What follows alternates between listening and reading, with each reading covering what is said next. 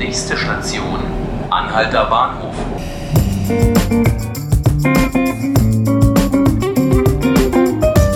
Hallo, hier sind 5 Minuten Berlin, der Tagesspiegel Podcast. Ich bin Ruth Ziesinger und ich stehe hier heute im Studio mit einem Kollegen, der schon richtig, richtig aufgeregt ist und sich hoffentlich auch ein bisschen freut, nämlich mit Klaus Vetter. Hallo Klaus. Hallo. Klaus ist deshalb aufgeregt, weil an diesem Donnerstag die Fußball-Weltmeisterschaft in Russland beginnt und Klaus als stellvertretender Sportchef damit jetzt ziemlich viel zu tun hat. Klaus, erzähl doch mal, was bietet der Tagesspiegel in den kommenden rund vier Wochen den Nutzerinnen und Nutzer eigentlich alles? Ja, in jedem Fall erstmal viel mehr als früher. Unser Programm ist richtig vielfältig geworden. Wir haben online einen stärkeren Auftritt, haben einen täglichen Blog, der noch mehr bespielt wird als sonst.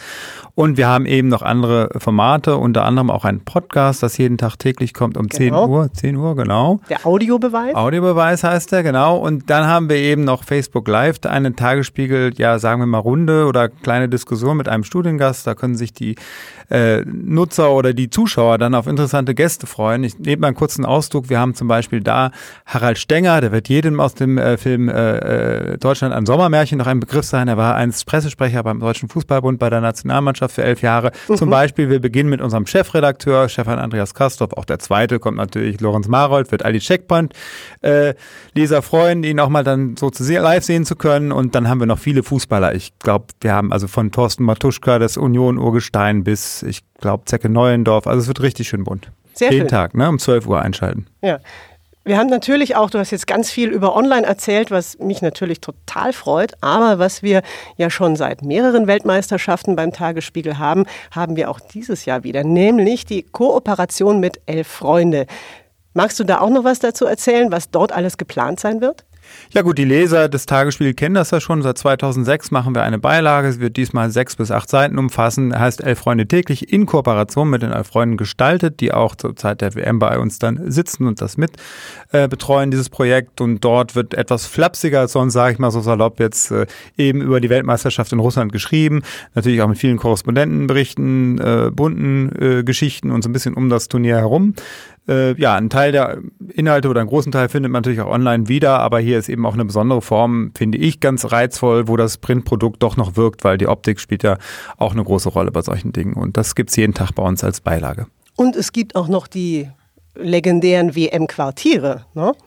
Ja, äh, im Astra und im Lido diesmal und da erwartet, glaube ich, den Fußballfan diesmal sehr, sehr viel. Der Eintritt ist frei, man kann äh, alle Spiele live auf Großbildschirm schauen und es wird auch Diskussionen geben, wo ich, glaube ich, auch mal vorbeischauen will, aber ich will mich nicht zuerst nennen. Auch Katrin Schulze, die erste Ressortleiterin und andere Menschen vom Tagesspiegel werden dort diskutieren, auch mit den Fans oder mit äh, ja, richtiger Prominenz. Also ich glaube, das wird ganz spannend. Klaus, du bist ja selber dieses Jahr eben in der Redaktion und kannst die WM aus der Ferne mitbegleiten und betreuen. Vor vier Jahren warst du allerdings selbst in Sochi bei den Olympischen Spielen. Erzähl doch ein bisschen, damit sich unsere Zuhörerinnen auch vorstellen können, wie das jetzt so ist für die Reporter vor Ort. Wie ist es dort? Ja, also ich glaube, das ist ganz interessant für die Reporter vor Ort, weil die Russen sind sehr gut organisiert bei solchen äh, Veranstaltungen. Ich muss damals sagen, bei den Olympischen Winterspielen, die ja nicht frei von äh, internationaler Kritik waren, Putin und so weiter, waren die Abläufe eigentlich sehr gut. Die Anlagen waren auch sehr gut in Schuss. Also ich war auch in dem äh, Fischstadion in Sochi, in dem die deutsche Mannschaft ja auch ihr zweites Gruppenspiel haben wird, äh, selber zu Gast und das ist alles schon sehr gut. Also das, da gibt es sicherlich Länder, die das schlechter organisieren. Auf was freust du dich denn besonders im Blick auf die Weltmeisterschaft? Ja, ich muss ganz ehrlich sagen, also ein bisschen, wir haben auch übrigens den isländischen Botschafter nämlich bei uns zu, zu Gast. Das kann ich auch schon verraten. Und zwar, äh, das ist, ich glaube, es ist so in zwei Wochen, kann man bei uns auch nachschauen.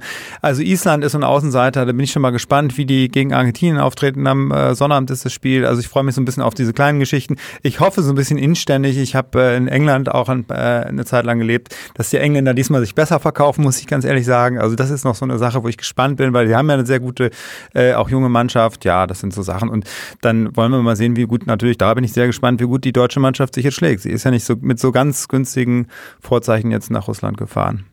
Und wer wird Weltmeister? Jetzt muss ja Deutschland sagen, ne? Also ich glaube, schwer zu sagen. Also Deutschland, ja, ich denke, man wird sich mit, mit Brasilien, Frankreich, Spanien, trotz jetzt Trainerwechsels dort noch passiert ist, auf diese Länder wird man aufpassen. Und ich glaube auch England ist diesmal stark. Vielen Dank, lieber Klaus. Das war der Ausblick auf das, was Sie in den kommenden Wochen hier erwartet beim Tagesspiegel. Ich hoffe, Sie freuen sich darauf genauso wie wir. Und das war der Podcast 5 Minuten Berlin. Sie können ihn täglich hören, ab 18 Uhr auf tagesspiegel.de oder auf Spotify oder iTunes abonnieren. Und ab diesem Donnerstag hören Sie dann auch täglich unter der Woche den Audiobeweis. Hören Sie es doch mal an. Wir würden uns freuen. Vielen Dank.